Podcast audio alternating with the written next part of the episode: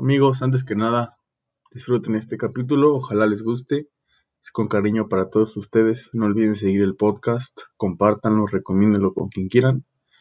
Está disponible en todas las plataformas digitales. Ojalá les guste. Hey, amigos, ¿cómo están? Bienvenidos a un nuevo capítulo de este podcast, su podcast, una semana más, donde quiera que se encuentren este podcast desde la Tribuna 23. Yo soy Gabriel Vargas y les doy la bienvenida. Sobre todo las gracias por siempre estar apoyando este gran proyecto. Espero que estén bien. Antes que nada, eh, invitarlos a, que se tomen, se traigan su vaso con agua, su taza con leche, su taza con café. Y que no olviden seguir el podcast. El capítulo de hoy tratará sobre un deportista muy querido y criticado también por muchos, de tener problemas con el crecimiento a ser eh, el más grande en la historia de Argentina y del Fútbol Club Barcelona. El capítulo número 10 va dedicado a quien para mí es el mejor 10 de toda la historia del fútbol. Él es Lionel Andrés Messi Cucitini, nació el 24 de junio de 1987 en Rosario, Argentina. Es el tercer hijo de cuatro hermano, hermano de Matías Messi, Rodrigo y su hermana pequeña Marisol. Sus padres se llaman Jorge Messi y Celia Cucitini. Y tal vez poco lo sepan, pero Messi tiene origen italiano por parte de su bisabuelo, quien emigró posteriormente a Argentina en 1833. Messi estudió en una pequeña escuela llamada General Las Heras número 6, y una maestra recuerda mucho la etapa de Messi de estudiante, donde cuenta que era bastante inquieto, que era bastante complicado que pudiera cooperar con algún evento de la escuela, ya que el, argentino siempre llevaba una pelota en los pies. E incluso los niños le pedían otra pelota a los profesores porque Messi no se las prestaba o no se la podían quitar. Leo no era un genio para la escuela, pero sabía que tenía que cumplir y aunque no tenía las mejores calificaciones, siempre lograba pasar de año. Desde los 4 años, Leo empezó a jugar fútbol en un pequeño equipo llamado Grandoli, club que estaba bastante cerca de su casa. Pero antes de que entrara a dicho club, en una ocasión, Messi había acompañado a sus hermanos y a su abuelita, que en paz descanse, a uno de sus partidos y curiosamente a uno de los equipos les hacía falta un jugador. Y Leo, ansioso de poder entrar a jugar, su abuela y él se ofrecieron para completar el equipo, aunque su abuela con mucho temor no sabía si era una buena opción, ya que el tamaño de Messi era muy pequeño, e incluso el árbitro de aquel juego dudó si en realidad era buena opción poder dejarlo jugar, ya que era con niños mucho más grandes que él. Al final del partido Messi terminó marcando un par de goles y dejó impresionados a bastante gente, sobre todo porque no creyeron que un pequeñito pudiera destrozar a niños más grandes. Se decía que sus dos hermanos, sobre todo Rodrigo, era bastante talentoso para el fútbol, pero que Leo lo superó ampliamente desde muy pequeño. Desde muy pequeño también, por amigos en común, Messi quedaría enamorado de Antonella, su actual esposa. Su primer entrenador fue Salvador Aparicio. Posteriormente, jugó algunos partidos en el Central Córdoba. En 1994 comenzó a entrenarse en las divisiones inferiores de Newell's Old Boys, donde estaba rodeado de niños muy talentosos, pero la gente del barrio sabía que Messi era la estrella de aquella categoría, la máquina 87 como la conocían muchos.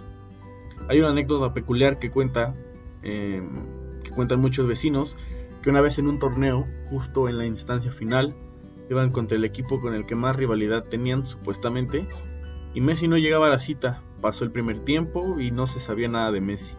El equipo iba perdiendo 1 por 0 y casualmente a Messi lo habían castigado. Estaba encerrado en el baño de su casa. Lío, sin poder salir, optó por la única forma de llegar al partido y esta fue rompiendo la ventana de su baño. Logró escaparse y así pudo llegar al partido. El partido eh, terminó ganándolo 9 por 1 la máquina 87 y Messi logró llegar en el segundo tiempo. Desafortunadamente, conforme Messi crecía, a los 11 años se le diagnosticó una deficiencia de la hormona del crecimiento. Su padre Jorge y él empezaron a buscar ayuda en diversos doctores, e incluso el club Newells, donde militaba Messi en ese momento, les ayudó de cierta forma. Durante cierto momento, Leo contó con la ayuda del club hasta un punto donde ya no pudieron costear el tratamiento. Era bastante caro. Por cierto, ese tratamiento eran unas inyecciones en cada pierna durante la noche. Este obstáculo causó que Messi y su padre tuvieran que recurrir a unas pruebas en River Plate, equipo argentino. En aquellas pruebas eran tantos niños y mucho mayores que Messi que el argentino tuvo muy poco tiempo para demostrar su potencial, e incluso con tan pocos minutos para mostrarse los visores del equipo quedaron maravillados con el pequeño.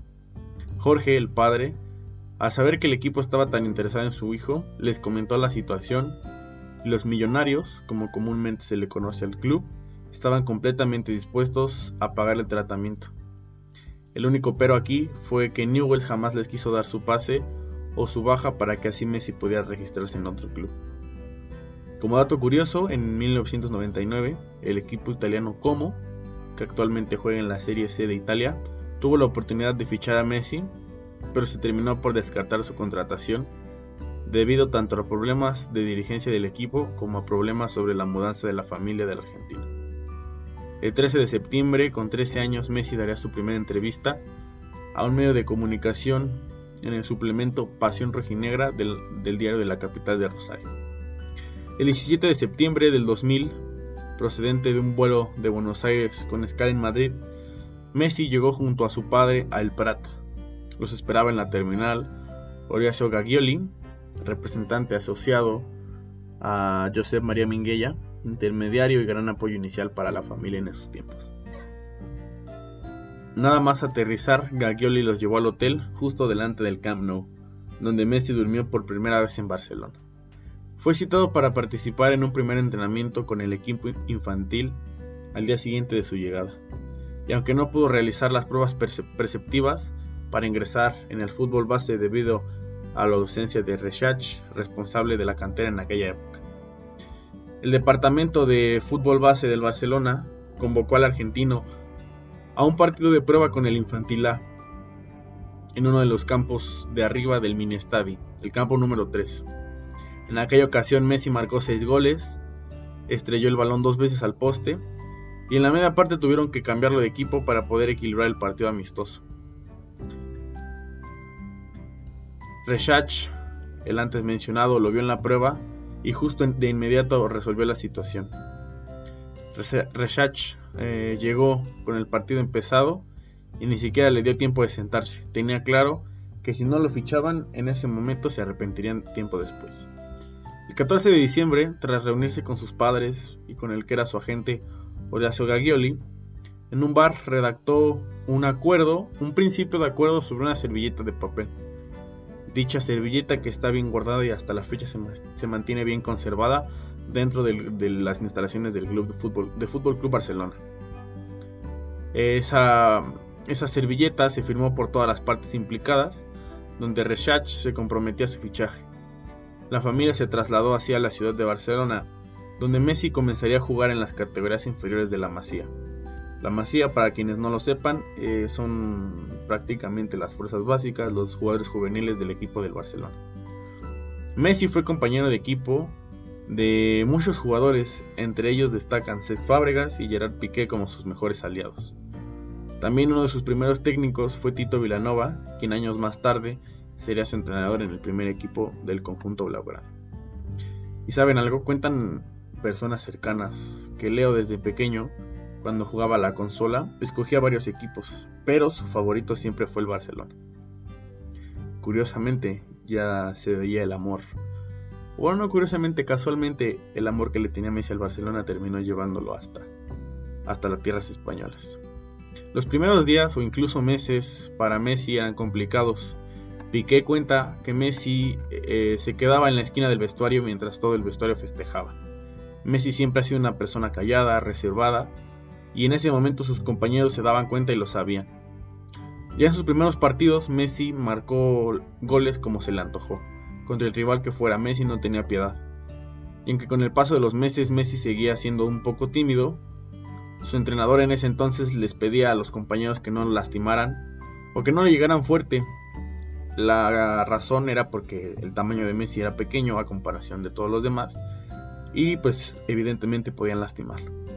Sus compañeros en ese afán entre broma y diálogo le contestaron diciéndole que no era porque no quisieran lastimarlo, era porque de verdad no podían quitarle el balón.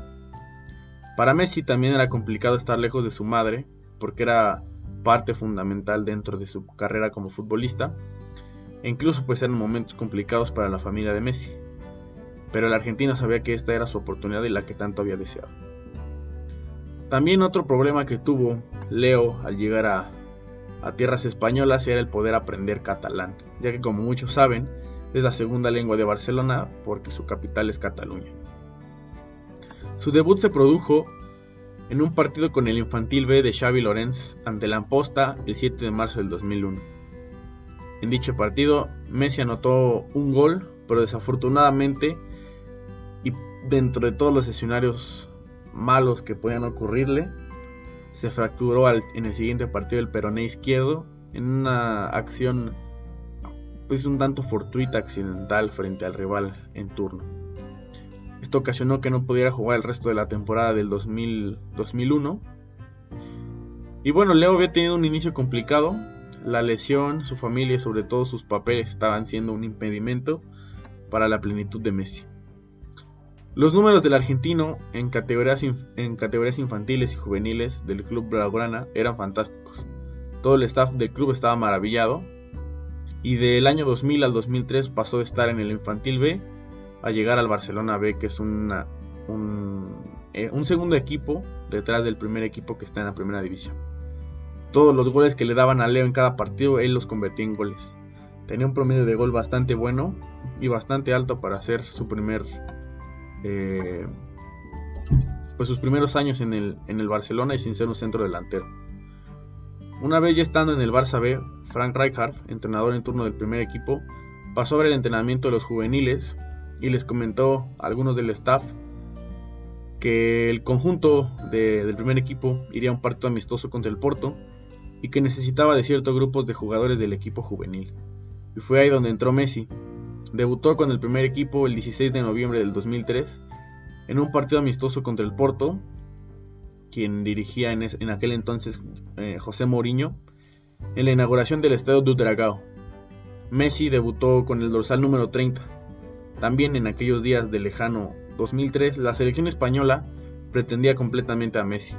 Esto para naturalizarlo, ya que en España, eh, durante cierto tiempo, si cumple cierto tiempo, me parece que son cuatro años, tres o cuatro años, dejas de ocupar plaza de extranjero y te dan la, naturalización de, de dicho país donde estés jugando y abres la posibilidad de que tu club pueda contratar a otro jugador extranjero.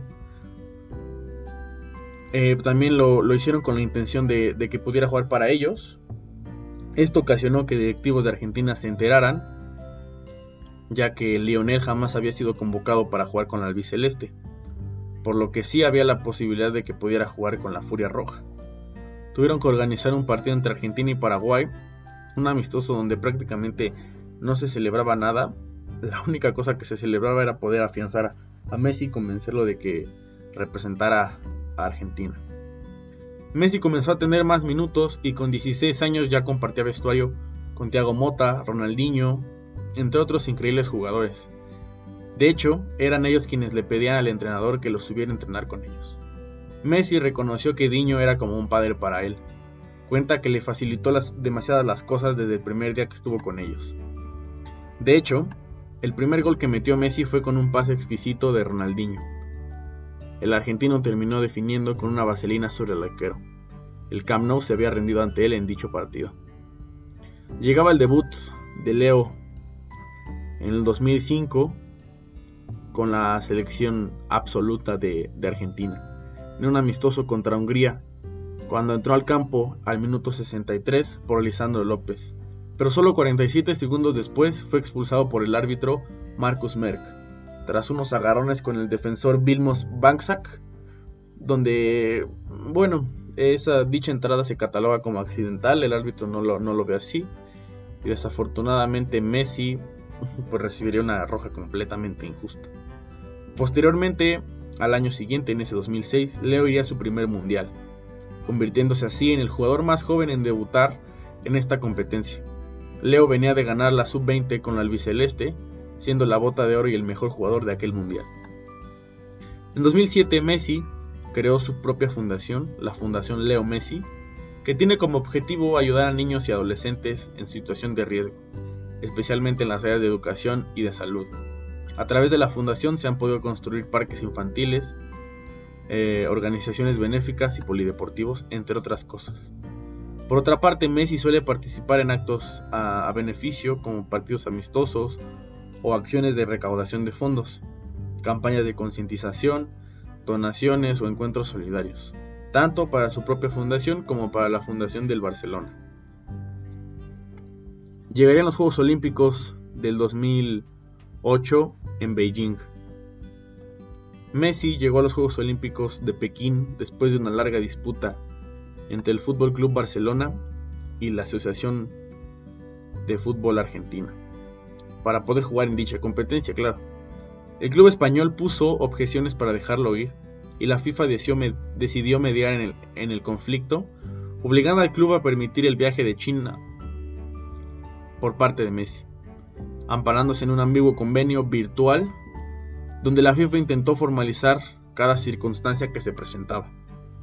Tras ver sus derechos amenazados, el Barcelona decidió llevar todo eso al TAS, que es el Tribunal de Arbitraje Deportivo, donde finalmente falló a favor del club español y le permitió al argentino ir a dicha competencia. Esa generación maravillaría a todo el mundo, logrando así la tan ansiada medalla de oro. Una camada de grandes jugadores, entre ellos Di María, Lavezzi, Riquelme, Agüero, entre muchos otros. Llegaría un partido para celebrar el trofeo Joan Gamper, donde el Barça se enfrentaría a la Juventus y sin duda Messi daría una masterclass aquella noche con 17 años. El mundo entero se rindió ante él, una lluvia plagada de estrellas con Trezeguet, Canavaro e incluso Fabio Capello, entrenador en ese entonces de la Juve, reconoció por completo su nivel y de hecho entre bromas termina diciéndole a Frank Rijkaard, entrenador de aquel entonces del Barcelona, que les daban tres jugadores a cambio por la sesión de Messi, algo que claramente no le beneficiaba para nada al Barcelona pero pues queda como una, anécdota y una, buena broma. En aquel partido la, la grada terminó coreando su nombre y aquella gran actuación en el Camp Nou ocasionó la renovación de Messi, la primera. Posteriormente Lionel daría otro juego único como los que acostumbra contra el Chelsea, ya casi por terminar la temporada, donde prácticamente en ese partido lo tundieron a patadas. Aquel equipo londinense era dirigido por José Mourinho, quien ya conocía al argentino. También en aquel año Messi se convertiría en otro, en otro jugador más en conseguir su doblete en la Copa América del 2007. Aunque tristemente y para su mala suerte, tanto para la selección como para él, perderían la final de ese torneo. Semanas después llegaría Leo a un escenario fantástico. Su primer clásico frente al rival odiado, el Real Madrid y fue ahí donde logró su primer hat-trick en un empate a 3. Llegaría la temporada 2008-2009, sin duda una de las más importantes para Messi. Tanto esa, esa temporada como una antes, la 2007-2008, serían muchas estrellas del equipo y Messi tomaría la 10. Empezaría la renovación blaugrana con un partido completamente redondo, digno de un tiquitaca frente al Madrid pegándole 6 a 2 en el Estadio Santiago Bernabéu. Por cierto, partido que recomiendo puedan ver si tienen la oportunidad y vean la forma de jugar del Barcelona y la forma de jugar de Leo Messi. La asociación del juego que tenían en, aquel club eh, Blaugrana era fantástica. Era un estilo de juego único donde muchas veces se, basaban en explotar por completo la enorme calidad de Messi. Esa asociación con Xavi, Iniesta, Busquets, Eto'o entre muchos otros, era increíble. Y es ahí donde los culés empezaron a ganarlo todo. Teniendo como primer referente al 10. Y en aquel año el Barça llegaría a la final del 2009 con una actuación muy buena de Messi. En el torneo, marcando uno de sus mejores goles en dicha final, de cabeza, venciendo al United 2 a 0. Aquel año, los culés se convertirán en el primer equipo en ganar 6 títulos de 6 disputados el famoso sextete, cerrando estos seis títulos con su última final, el Mundial de Clubes, con un gol de pecho en tiempo extra en el Mundial de Clubes por parte de Messi. Esto, como bien se los comento, ocasionaría que fuera el primer club en ganar los seis títulos de seis posibles. Aquel año Messi también recibiría su primer balón de oro, que lo catalogaba como el mejor jugador del mundo en aquel año. Posteriormente lo lograría cuatro años seguidos, nuevamente en 2015 lo ganaría y en 2019 repetiría de la misma forma. Esto lo convertiría a Messi en el jugador con más balones de oro en toda la historia. En dicha temporada del 2009, Messi anotaría 47 goles, 34 en liga, lo que le valdría sus primeros pichichis y sus primeras botas de oro. En 2010 nacería una rivalidad histórica compitiendo con Cristiano Ronaldo y el Real Madrid, esto por ser el mejor club de Europa. Las críticas se harían notar y después de una gran temporada con su club donde lograron conquistar todo menos la Champions, las críticas y las comparaciones con Ronaldo aparecerían, justo después del Mundial del 2010 donde Messi y el albiceleste caerían en cuartos de final. 2011 era la revancha de Lionel, el año donde el Barcelona junto con él dominarían toda Europa nuevamente. En aquel año el papel de Messi sería aún más clave, rodeado de un gran equipo. El argentino y el Barcelona volverían a dar una temporada enorme. Lograrían ganar 5 de 6 títulos posibles. Uno de los muchos grandes juegos que dio Messi aquella temporada es bastante recordado por mucha gente. Sobre todo en la ocasión que enfrentaron al Real Madrid en semifinales de Champions partido de ida, donde Messi terminaría anotando eh, dos goles y terminaría con el conjunto merengue en un 2 por 3 Tomaría el balón casi en la media cancha y se llevaría a todos con sus regates y su explosividad. Wembley los esperaría para coronar una gran temporada y terminarían consiguiendo así su cuarta orejona, como comúnmente se le conoce a la Champions League Messi anotaría un gol aquella noche y arrasarían con fútbol puro al Manchester United. La campaña 2011-2012 es para Messi una de las más grandes en cuestión de conquistas individuales. En la Champions anotaría 5 goles en el 7 a 1 contra el Bayern Leverkusen y esto lo proclamaría como el mejor goleador de la historia de la competición al anotar 14 goles en un año y sumar su cuarto galardón de máximo realizador de dicho torneo. Aquel año sería uno de los mejores para Messi y se convertiría en el jugador con más goles en un año natural, superando al histórico alemán Gerd Müller. Messi lograría romper las redes 91 veces, pero ese no sería su mayor logro. Para celebrar el primer embarazo de su pareja, Messi se colocó la pelota debajo de su camiseta después de anotar en la victoria con Argentina 4 a 0 frente a Ecuador el 2 de junio del 2012 y antes de confirmar el embarazo en una entrevista dos semanas más tarde, Thiago nació en Barcelona el 2 de noviembre del 2012. Era la, la llegada de su primer hijo y Messi lo, lo en su página de Facebook, donde se autodenominaría el hombre más feliz del mundo. Y por si tenían la duda, el nombre y las huellas y las manos de Thiago están tatuadas en su pantorrilla izquierda. Los argentinos depositaron sus esperanzas en el Mundial de Brasil del 2014. Pero hay que decir que Messi no llegaba a la cita mundialista en su mejor versión. Finalizada la era Guardiola, demostró seguir siendo el de siempre en la temporada 2012-2013, con Tito Vilanova, quien era el asistente de Guardiola y que en paz descanse. El club se llevó a la liga con récord de puntos.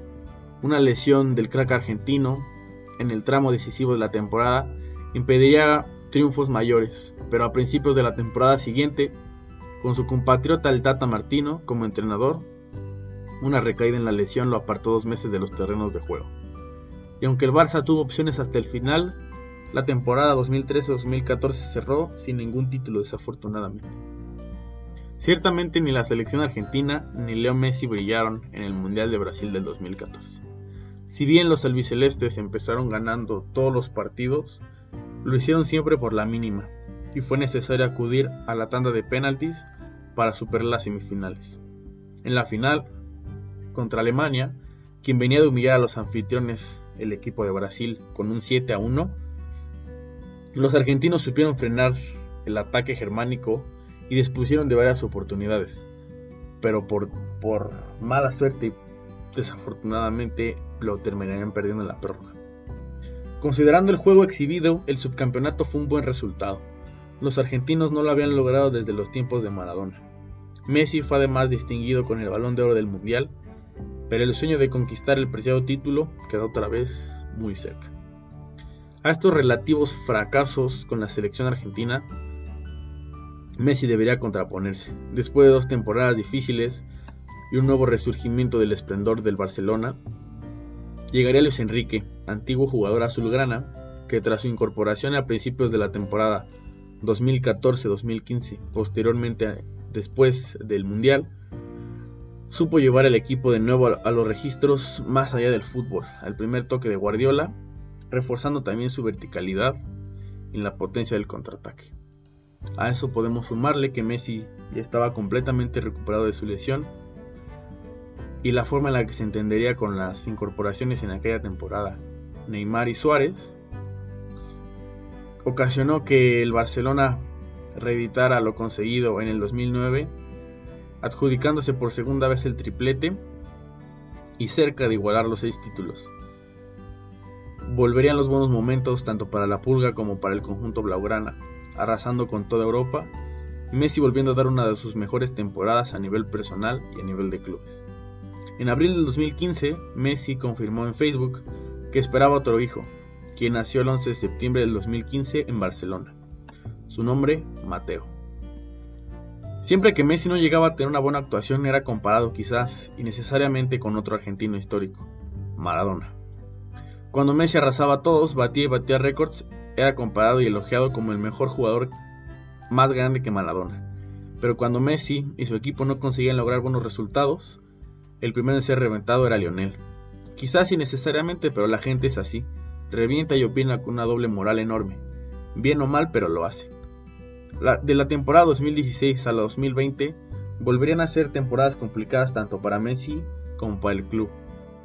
Un plantel que terminó deshecho, las estrellas serían viejas y serían vendidas posteriormente, pésimas gestiones por parte de los directivos en turnos, malas actuaciones de todos harían que ni el club ni la pulga pudieran brillar como normalmente nos tenían acostumbrados.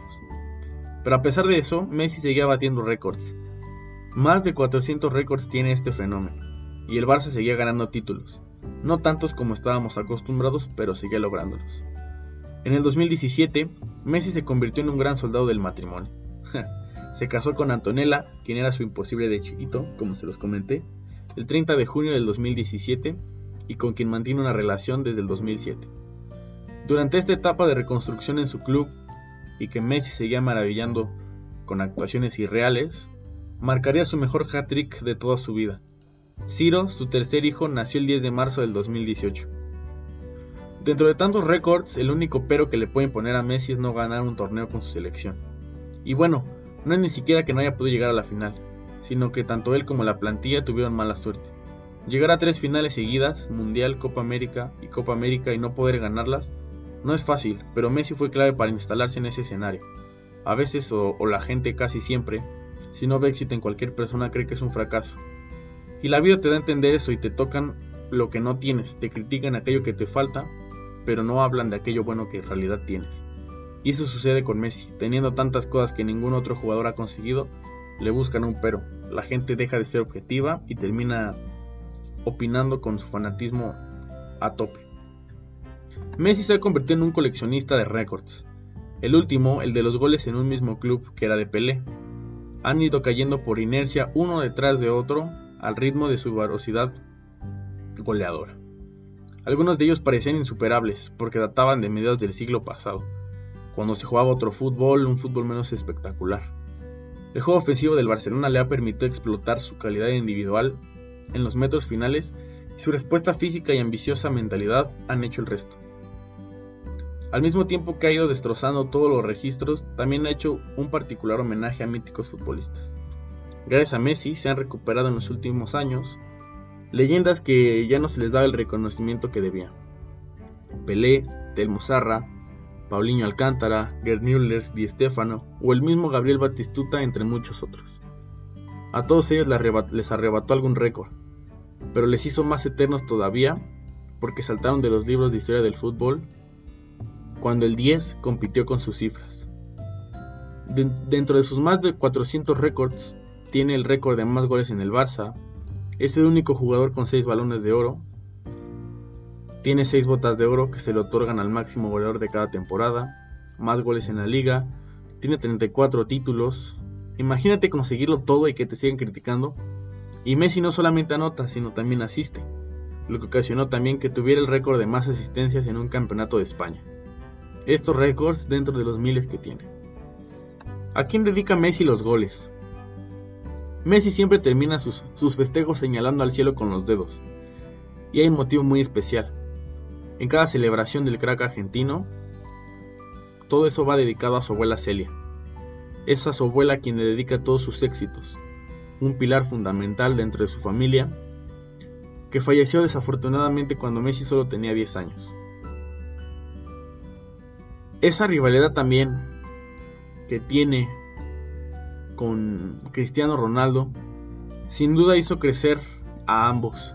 Nos hizo disfrutar de una de las mejores rivalidades que ha tenido el fútbol, si no es que la mejor. Cristiano Ronaldo batiendo récords, consiguiéndolo todo, y Messi haciendo lo mismo. Algo que creo yo que nunca antes se había visto. La gente lo sigue criticando y ellos simplemente siguen rompiendo cualquier récord y consiguiéndolo absolutamente todo. Numerosos medios de comunicación y aficionados al fútbol consideran que sí hay una rivalidad existente entre ambos, aunque en varias entrevistas Messi y Cristiano han declarado que esa rivalidad no existe, porque a la rivalidad a la que se refieren los periodistas no es esa en el campo, esa claramente existe, sino a veces los periodistas comentaban que Messi y Cristiano se odiaban, algo que posteriormente tanto el argentino como el portugués terminaron negando. Entre ambos han sido proclamados los mejores jugadores del mundo en 29 ocasiones. Esto contabilizando el balón de oro, el premio del jugador mundial de la FIFA, el de Best, entre muchos más reconocimientos, siendo reconocidos como los mejores futbolistas de su generación. Algunos periodistas prefieren analizar el estilo de juego de los dos, mientras que otros debaten sobre sus personalidades. Sus actuaciones, y en especial su competencia, estaban también ligadas a las de sus respectivos clubes. Messi y Ronaldo se enfrentaban al menos dos veces en cada temporada en el Clásico Español, una de las rivalidades futbolísticas más fuertes y de las más seguidas a nivel mundial por millones de espectadores. Entiendo yo la rivalidad el fanatismo y demás. Y claro, cada uno de nosotros tiene su preferido y está bien. Lo que considero yo que es innecesario en cierto punto son las comparaciones polémicas que hacen para demeritar el trabajo de uno o de otro. Para mí son los dos mejores jugadores de toda la historia. 13 años dominando la élite del fútbol. Eso no lo ha logrado ni lo logrará nadie. Messi es un claro ejemplo de una persona humilde, sin generar tanta polémica y siendo una persona reservada. Al menos con toda la gente, porque dicen también que, con su gente de confianza Messi creo que es el que más se divierte. Pero bueno, yo creo considero que no habrá nadie como él, ni con su regate, su toque, su gol, su cambio de velocidad en un instante. Messi es una persona con un talento nato. Muy pocos lo tienen y desde 1987 ha sabido explotarlo de una forma irreal. Valoremos a nuestros ídolos, no son para siempre y perder el tiempo haciendo comparaciones me parece algo completamente innecesario.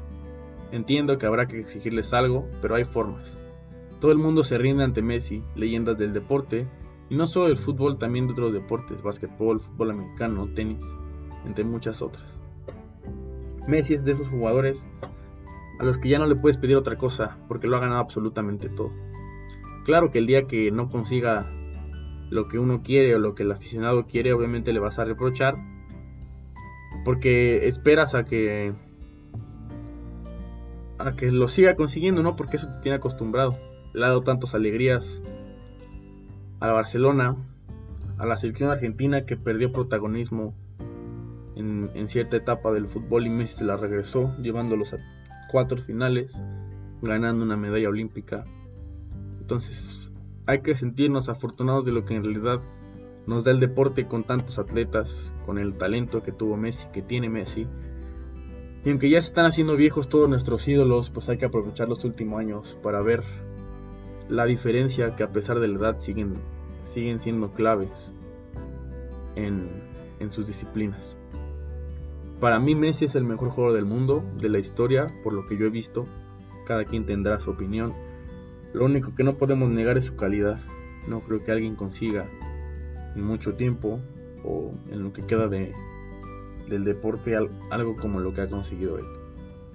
Me parece un humano que no es humano, porque lo que hace es completamente fuera de lo normal y sin duda la calidad que tiene, yo creo que no se la veremos a nadie más, ni la rivalidad que tiene con Cristiano. Ambos son completamente unos fenómenos. Y sí estará muy difícil, la verdad, poder encontrar algo, algo parecido. Amigos, esto fue todo. La verdad me dio mucha ilusión contar esto porque pues, Messi ha sido mi ídolo desde que tengo memoria. Mi jugador favorito y contar su historia.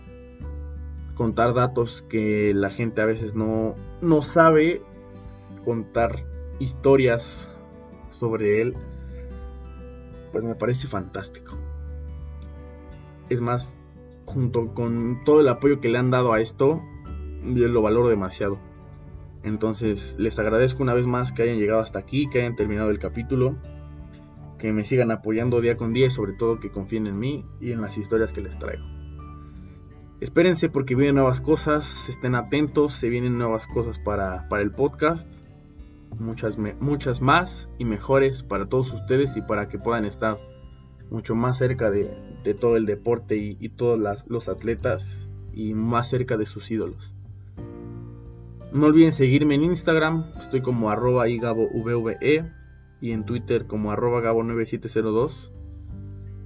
No olviden tomar agua, cuídense mucho, intenten no salir demasiado de sus casas, solamente a lo necesario y estamos cerquita de que esto termine. Solamente es el último jalón. No dejemos de cuidarnos. Y es todo. Gracias una vez más por estar conmigo, por creer y sobre todo por escucharme. Yo soy Gabriel Vargas y esto fue desde la Tribuna 23. Chao, chao.